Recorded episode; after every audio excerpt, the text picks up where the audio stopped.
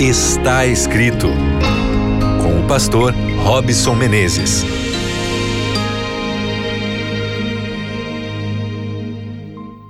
Olá, seja muito bem-vindo, você que se conecta agora com o programa Está Escrito, aí nas plataformas do Deezer, do Spotify. É um prazer imenso estar aqui nesse instante, reunido com você, mesmo que à distância, para a gente tirar lições importantes da palavra de Deus para a nossa vida. Então eu já desejo que a paz do Senhor esteja sobre a sua vida, que as bênçãos de Deus se multipliquem em você e também, claro, através de você. Também quero deixar aqui meu grande abraço para você que sintoniza aí as ondas da Rádio Novo Tempo. Um grande abraço para você aí da cidade de Afonso Cláudio, no Espírito Santo, você também de Nova Venécia, você também aí de Governador Valadares, em Minas Gerais, você também de Poços de Caldas, em Minas Gerais, que a paz de Deus esteja sobre a sua vida. Você que está aí acompanhando o programa Está Escrito em Maringá, no Paraná, você de Teresópolis, no estado do Rio de Janeiro, você aqui do estado de São Paulo, Campinas, um abraço aí para a cidade e a região de Campinas, São José do Rio Preto, Caçapava e também Campo Grande, aí em Mato Grosso do Sul.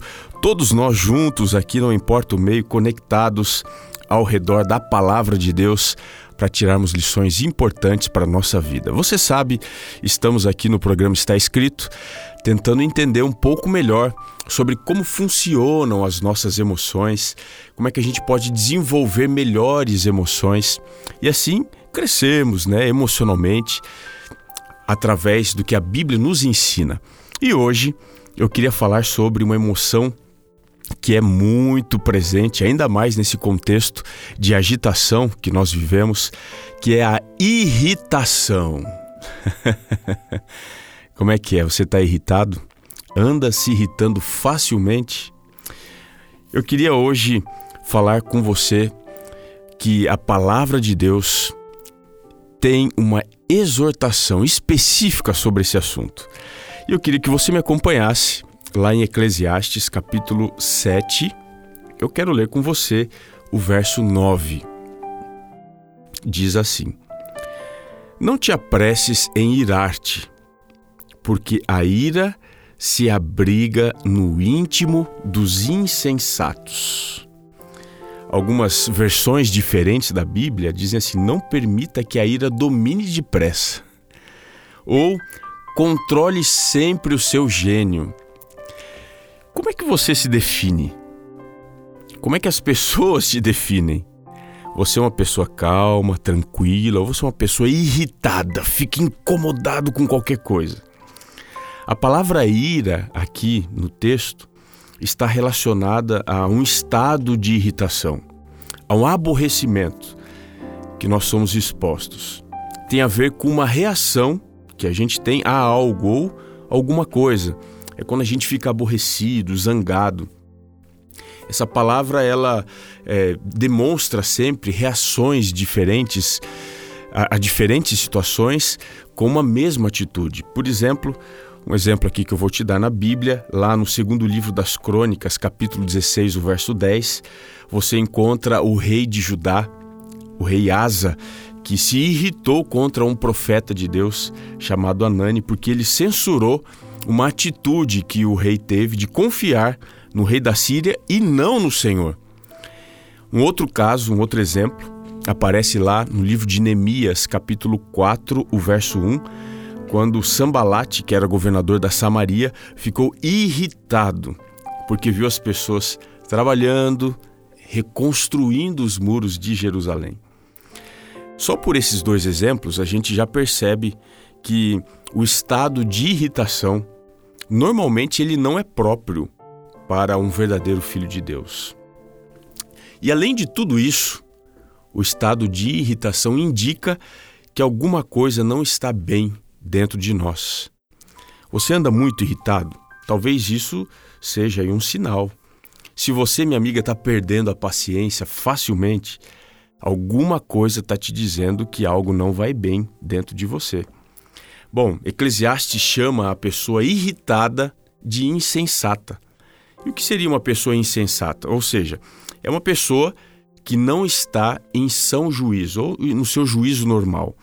É alguém que manifesta atos que são contraditórios ao bom senso, a uma justa medida. Alguém que se exaspera assim com facilidade. Uma palavra difícil essa que eu usei, né?